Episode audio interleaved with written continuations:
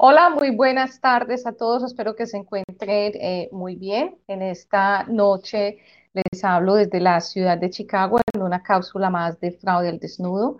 Eh, y hoy eh, tengo el placer de estar aquí con la doctora Muna, que es la presidenta del capítulo de ACRE México. Doctora Muna, ¿cómo está? Muy bien, querida Marta, con muchísimo gusto de saludarte en esta lejanía, pero también cercanía de afecto y a todos los que nos escuchan. Muy buenas tardes a todos. Muchas gracias por aceptar nuestra invitación. Este año queríamos cambiar eh, un poquito el programa y dijimos, bueno, ¿por qué no empezamos a traer personas que nos agreguen valor? Porque nosotros necesitamos inspiración todos los días, que nos cuenten cómo se están haciendo las cosas en otras partes, en otros países, qué podemos aprender de otras personas.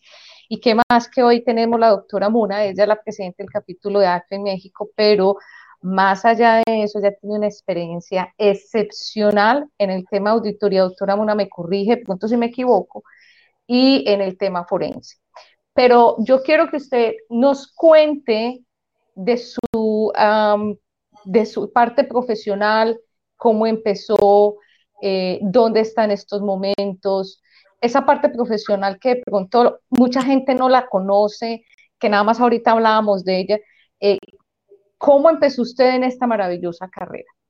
Gracias. Pues fíjate que desde, desde joven, por algunas características que yo se las atribuyo a mi, a mi, a mi temperamento, personalidad, me gustó mucho lo que tiene que ver con la investigación y pues me, fui incorporando en actividades primero privadas que tenían que ver con áreas de auditoría, con áreas de finanzas, con áreas financieras, eh, luego incursioné en la auditoría gubernamental y dado el cambio y las cuestiones emergentes, ¿no? Que, que, se vinieron de repente después de esos grandes fraudes mundiales, ¿no? De que conocimos eh, gracias a, las, a, Estados Unidos en esta materia que dio puente a la creación de institutos y entes especializados para la prevención, pues me fui especializando de alguna manera en lo que era la auditoría, la fiscalización y eh, pues todo lo que es forense, ¿no? Que es un campo realmente novedoso en el mundo. En Latinoamérica ya vemos más, ¿no? Como nosotras compartimos, pero sí era absolutamente nuevo y en México sigue siendo realmente muy, eh, pues yo, yo no digo que sea nuevo, sino no se utiliza y es muy necesario. Entonces, esa es la historia. En ACFE eh, he aprovechado perfeccionarme en la actualización que es importantísima y bueno, aquí estamos ahora. Eh, me ha tocado hacer varias investigaciones muy a gusto y con muchos resultados. Entonces, creo que tengo la teoría y la práctica para poder saber hacia dónde y cómo tenemos que ir enderezando nuestras investigaciones forenses. Doctora Muna, usted acaba de tocar un tema súper importante que muchas veces le preguntan a uno eh, las personas que están recién salidas de la universidad y nos dicen, bueno, ¿y yo por dónde empiezo?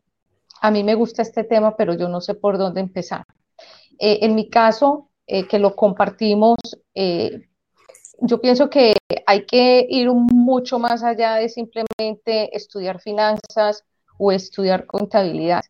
Para ser un excelente profesional forense se necesitan de muchas áreas del conocimiento y esto no nace de un momento a otro, hay que ir adquiriendo ese conocimiento y la práctica.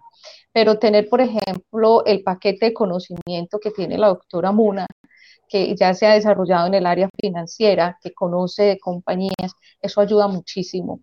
Eh, la parte forense de un profesional es el resultado de muchas cosas, no es solamente estudiar algo y dedicarse 100% a esto, sino que la combinación de muchos, de muchos factores que hacen que uno ya tenga ese paquete yo lo llamo como, así como existe ese triángulo del fraude, usted puede crear un triángulo de conocimiento donde usted sabe de finanzas, sabe de contabilidad, sabe de impuestos, bingo, ahora sí métase en el tema, por ejemplo, de fraude a nivel fiscal. Mm, Correcto. doctora Muna, cuéntenos en lo posible una experiencia de vida profesional donde las cosas no salieron como usted esperaba, pero ¿qué aprendió de ahí o cómo superó ese problema, ese caso? Muchas veces nosotros tenemos casos muy complejos Eh, muchas veces nosotros estamos así de cerquita para encontrar la razón de ese caso y no se ha podido, o muchas veces le dicen a uno, no, no vas a investigar, un ejemplo. En su experiencia, ¿qué casos o algo que usted nos pueda contar que eso nos pueda nutrir a nosotros para resolver problemas en el futuro?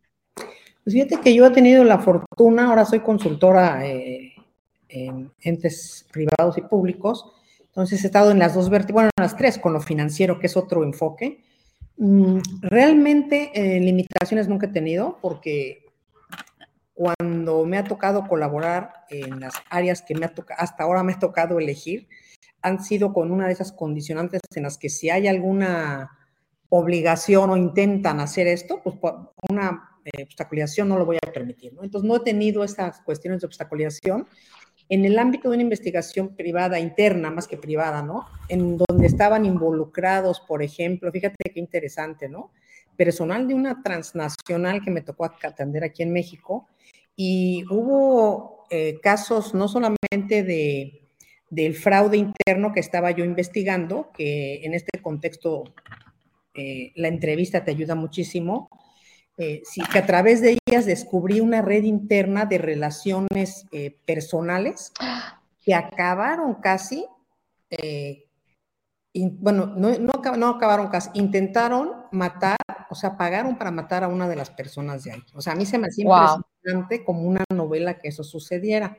Entonces, más que frustrada ahí, me gustó mucho que pude ver todo el, el tema, las personas colaboraron, pero al final no pudimos saber quién ordenó el asesinato, ¿no? Porque la persona que estaba presa, esto ya logramos que la aprendieran, dijo, no puedo decirlo porque si lo digo me, me van a entonces, como que en esa parte me quedé, y hasta hoy igual ya han pasado un par de años, pero no lo pudimos porque la única persona que lo podía determinar, decir más bien, era la persona que estaba adentro, ¿no? Y por bajo ninguna circunstancia lo hizo. Entonces, bueno, nos quedamos con esto, vimos todo el modus operandi, cómo fue, quiénes estaban involucrados, sirvió a la organización para poder de alguna manera hacer una limpieza interna, nos habían dado cuenta de las, de las relaciones que son impresionantes, hablando del capital humano, cómo puede haber una serie de alertas que nadie veía, pero el final final de quién intentó eso se quedó como él, eh, nadie supo y era él, eh, el familiar de alguien de adentro. Entonces, esa es la parte que, pues de repente, como que un investigador ha de pasar, queremos saber todo, pero ahí no se pudo y hay que aprender que no se pudo. Una sola persona de él dependía y ahí se quedó. Y en la parte gubernamental, pues de las eh, auditorías forenses que me ha tocado hacer y, las más eh, conocidas que mediáticamente le llaman la estafa maestra, que fue a subsidios sociales, donde pudimos con el equipo a cargo eh, descubrir un modus operandi de una red estructurada de corrupción en el Estado mexicano.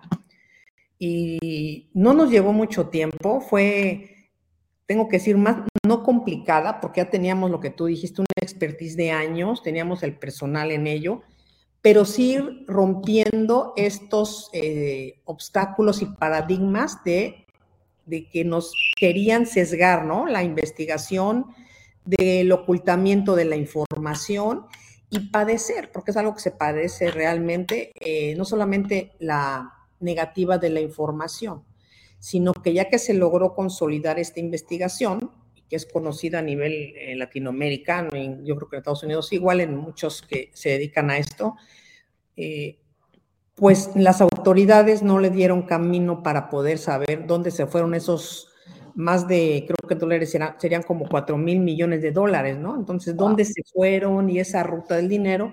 Y entonces tú, aunque hagas una muy buena auditoría, si ya en la parte de la investigación que corresponde a las autoridades no hay esa coordinación sistemática o sistémica, pues entonces te vas a quedar con esa parte coja, ¿no? Sí. Y, el mensaje es un incentivo perverso que promueve la corrupción. Entonces, hasta ahí, esa parte creo que son las que te podría comentar como las más importantes en mi, vida profesional. Oh, excelente. Me parece, como usted dice, una novela. Eh, me voy a devolver un poquito al tema de las relaciones interpersonales Eh, porque mm, a pesar de que en muchas compañías existe, por ejemplo, la política del conflicto de interés, y yo lo digo también pues a nivel personal, por lo que todos los días yo tengo que lidiar o tenemos que lidiar con, con no fraud. Y usted acaba de tocar una cosa súper eh, interesante y es cómo la gente eh, se relaciona internamente y a veces no caen en cuenta de todo lo que dicen o todo lo que hacen eh, en, todas las esferas, eh, de que cómo se insultan, de cómo se tratan, de cómo le hacen bullying al compañero. Y también eh, conversaciones de tonos un poco más coloraditos, conversaciones, tonos muy subidos que uno dice, ¿Por qué usan los dispositivos electrónicos de la organización para este tipo de situaciones? Esa es la única pregunta que uno siempre se hace, ¿por qué? Pero a, la larga, uno entiende que el ser humano en todas sus extensiones es ambivalente y no piensa si está haciendo algo que no es correcto, sino que responde más, más a los impulsos. Es correcto. Oye, pero fíjate que algo bien interesante de esto es que más allá inclusive de esta parte, es que en muchas organizaciones ni siquiera saben lo que es un conflicto de interés, querido doctor. Sí. No lo saben. Y entonces se salen, este fue un caso, ¿no? De los otros casos que he visto, porque me, apasiona la investigación interna, es, es, más fácil, ¿verdad? Que la gubernamental, porque ahí tienes todo. Claro. En la que sale que están todos los familiares adentro, cada quien actuando en contubernio para llevar a cabo eh, actos ilegales, deshonestos, y nadie se percata que es familiar, que es esposo de, o cuando pasa, le digo, oiga, pero usted es esposo de, bueno, sí, le digo, y lo permiten, bueno, sí, y le digo, y le preguntó usted al corporativo global ahí en Estados Unidos, bueno, no, porque a mí no, entonces empezamos a justificarnos en la racionalización. Claro. finalmente los que cometen fraudes son las personas, no es una organización como tal. Tal cual, tal cual. Eh, a nosotros nos ha pasado que nos dicen, pero yo no veo problema que ellos sean novios o que ellos tengan una relación, o sea, existe el conflicto de interés, pero dicen, ah, pero bueno, ¿y cuál es el problema que sean novios o que estén saliendo? Exacto. Entonces uno les dice, mira, empezamos como a hacer los casos, a traer los casos y a decir, mire, a ver, cuénteme quién es él y quién es ella, o, las partes interesadas. Ah, él es el supervisor que mm, surte escobas, un ejemplo. Y ella, ah, ella trabaja en el área de tesorería. Entonces uno les dice, analice si existe una relación, si hay alguno que es jefe, si hay alguno que le pueda dar... Oh, sí, es que prácticamente ella es la que recibe las órdenes de él. Exacto. Y, eso no le parece problema. Sí, autoriza los pedidos, autoriza los pagos, autoriza la creación de terceros, autoriza cartera, en fin, hace las facturas. Ay, no lo habíamos visto de esa manera. Y, no lo ven, aunque le digan uno, no ven el riesgo porque no, pues pensarán que a lo mejor una persona como ellos no ven, va a pasar nada, pero claro que pasa. Y hay personas que se colocan adrede en esos puestos para generar esas redes de corrupción al interior. Sí. Se pasa mucho en las instituciones financieras, por ejemplo. Sí. Eh, y sabemos también que la, eh, la, industria criminal, que es muy organizada, eh, detecta cuáles compañías carecen de ciertos controles en ciertas áreas y cuando estas empresas están buscando empleados, esta, la, el grupo, eh, mm, este grupo pues criminal, lo que hace es que pone dos o tres candidatos a ver a quién contratan y ese candidato una vez que ya logró entrar a la organización a ese puesto empieza a contar qué está pasando al interior. Muchas cosas que pasan, por ejemplo, los atracos, las pérdidas de los carros, o cuando hay suplantación de identidad de las empresas que empiezan a vender, se supone que estoy comprándole a la empresa XY y resulta que no es esa empresa, es hay una suplantación de identidad, generalmente pasa dentro. Lo mismo, por ejemplo, cuando hay problemas de tesorería, que, le, le mandan los fondos se supone que a la compañía y no y resultó que no era esa. Esos casos, muchos salen de ahí, con, de, los, de lo que usted nos está contando, doctora Mona. toda la razón. También me tocó, fíjate, revisar eh, un par de compañías ahora con esto de la pandemia farmacéuticas, donde les modificaron con una facilidad a tres proveedores, más de 300 mil dólares en cada operación. O sea, les decía yo, ¿cómo puede alguien modificar nada más porque te mandaron un correo pensando que era? Ahí es dónde generamos y cómo logramos esa conciencia real, que es la capacidad de aprender, de aprender, de obtener esa, no sé, esa maldad esperada, ¿no? De, evaluar los riesgos que tenemos, porque eso es una pérdida de las compañías, eso es una pérdida de las personas. Yo en México, en redes leo tristemente cuando a, compañeros o muchos jóvenes, personas mayores, son víctimas de ello e ingenuamente dan la información, ni siquiera acaban de colgar o mandar el correo y ya les están vaciando las cuentas. Totalmente, estamos de acuerdo, sí. Doctora Muna, ¿usted cómo ve el futuro de nuestra carrera? ¿Qué debemos hacer? ¿Qué está pasando? ¿Qué, qué comportamientos debemos cambiar? Usted que está metida todo el día, tanto en la parte de entrenamiento con ACTE, pero también en la consultoría, y que ve todos estos casos hora tras hora, ¿qué tenemos que hacer nosotros para, como profesionales, mejorar en nuestra carrera?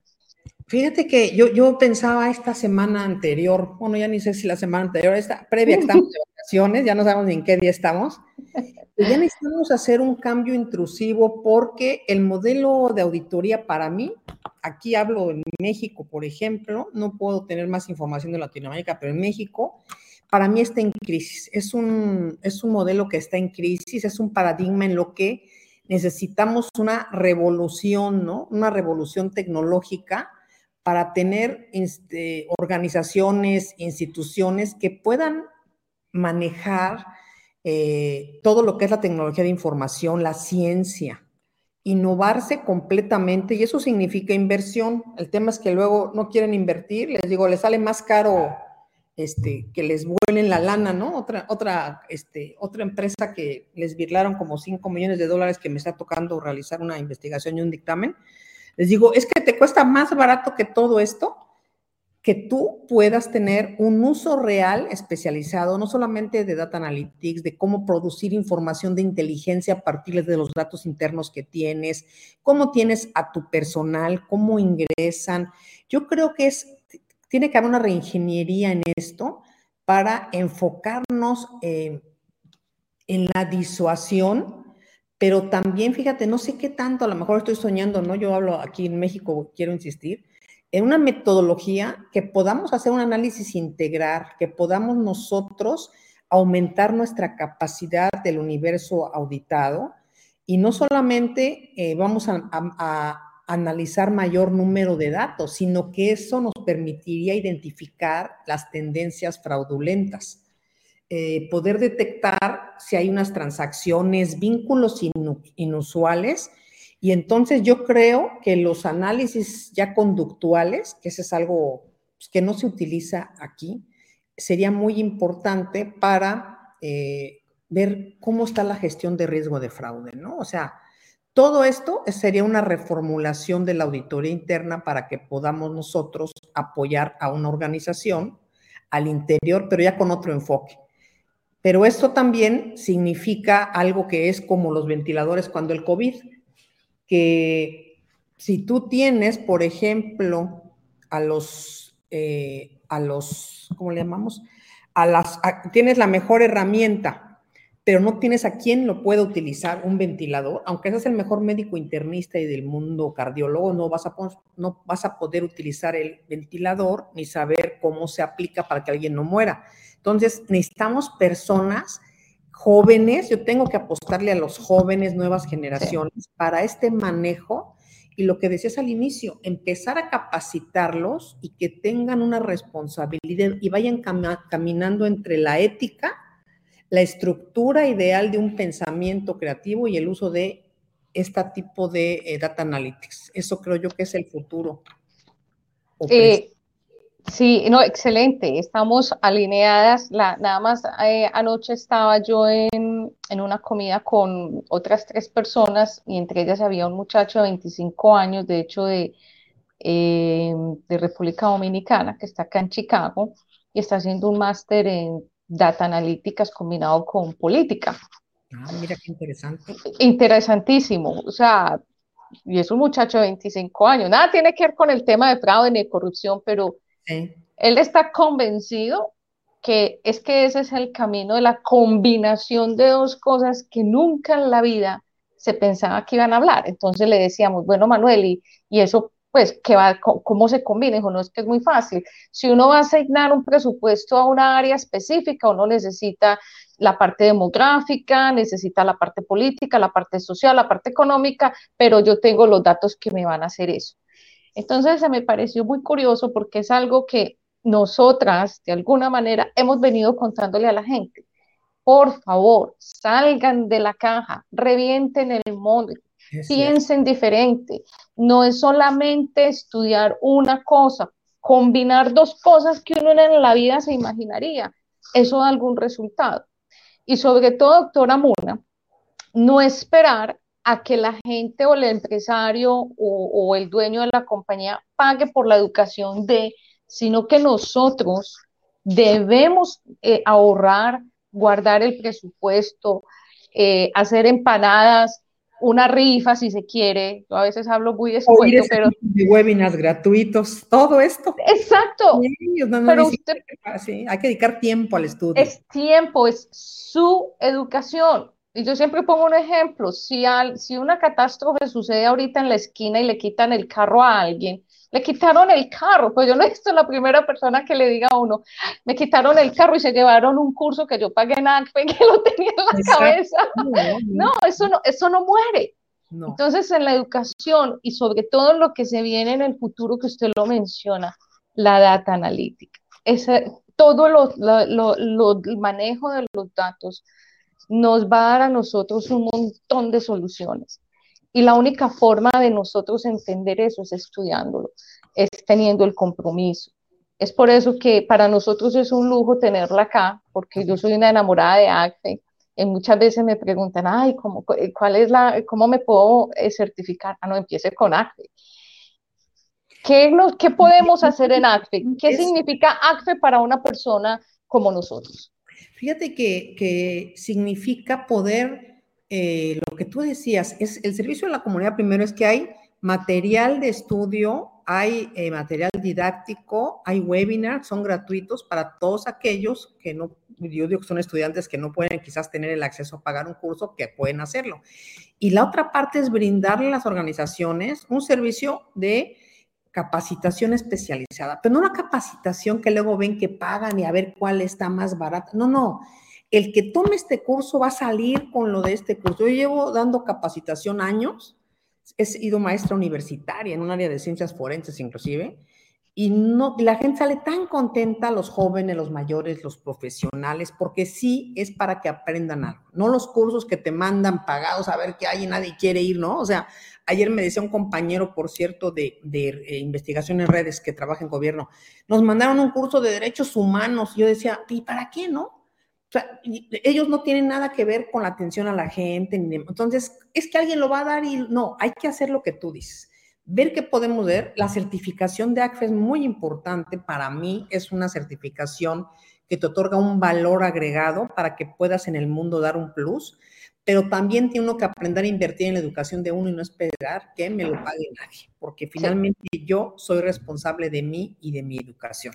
Todos los que gusten conocerlo pueden visitarnos en www.acf-mexico.com.mx y yo creo que hay mucho que hacer. Y la certificación te habla de algo más, Marta, de la personalidad, del temperamento, el carácter más bien de alguien, porque significa tú que, al igual que yo, hemos tenido que estudiar para estas certificaciones, nadie mete la mano por uno, son internacionales y es automatizado. Si te ven que alguien abrió la puerta, se corta el examen. O sea, es estudiar y te habla de la perseverancia.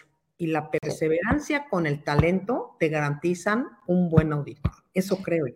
Tal cual, no, yo lo digo, la disciplina, determinación y pasión. Esa es, para mí esa es la fórmula. no la conozco de otra manera. Ah, si los que no quieren estudiar o les da placer o no lo terminan, yo perdón, no sé, nuestro auditorio, no hay disculpa. Puedes estudiar de noche, en la madrugada, dos horas al día, en fin, es porque no quieren. Y entonces yo creo que ahí tienen mayor mérito los que sí lo hacen. Y todos podemos, porque todos tenemos las capacidades. sin duda de eso estoy segura. Sí. Bueno, doctora Muna, muchísimas gracias por participar con nosotros hoy. El mensaje queda muy claro. Eh, y como siempre lo hemos dicho en este tipo de programas, es de inspiración, de pensar que sí se puede y sobre todo de traer a veces casos que por ahí debe haber alguien que está esperando inventar la rueda, pero nosotros hoy le ayudamos. Así que muchísimas gracias. Eh, doctora, le vamos a hacer la entrega de un reconocimiento dentro del programa que se lo vamos a enviar al, correo electrónico. Eh, y pues por estar acá con nosotros, eh, con el Instituto Internacional de Ética y Cumplimiento y Auditul. muchas gracias. No se desconecten. Ok. Eh, gracias. Bueno, eh, vamos a terminar la cápsula de hoy hablando del buen samaritano.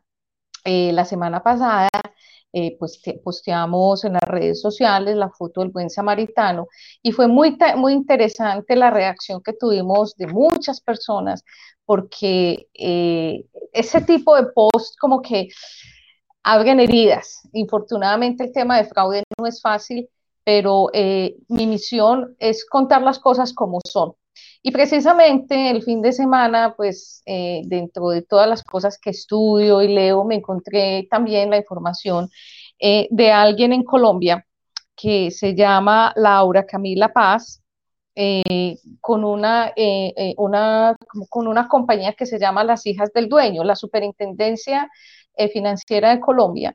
Eh, incluso eh, ya eh, envió como las alertas de que esta persona estaba mm, recogiendo dinero con unas, supuestas inversiones y obviamente pues todo esto se cayó porque es un Ponzi Scheme. ¿Por qué traigo el tema colación? Porque precisamente